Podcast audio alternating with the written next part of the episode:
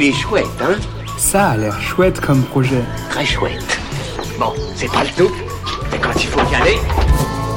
Ce que je trouve vraiment chouette, c'est la famille et tout ce qui tourne autour de sa conception. Ce que je trouve encore plus chouette, c'est quand elle nous est expliquée dès notre plus jeune âge et en toute intimité. Aujourd'hui, je vous présente le petit illustré de l'intimité, tome 3, sur les conceptions, l'adoption, les familles ou encore la parentalité.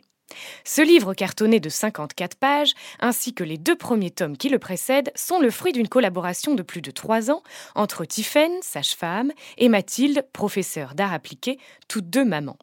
Les deux premiers tomes, reconnus d'utilité publique, ont reçu le label de la chaire santé sexuelle et droits humains de l'UNESCO.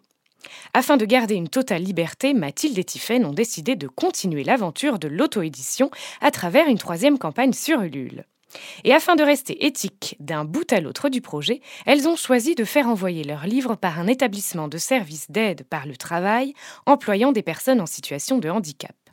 Pour précommander ce livre, rendez-vous sur la campagne Ulule Le Petit Illustré de l'Intimité, tome 3, avant le 24 février. Il est chouette, hein? Il est très chouette ce projet, oui.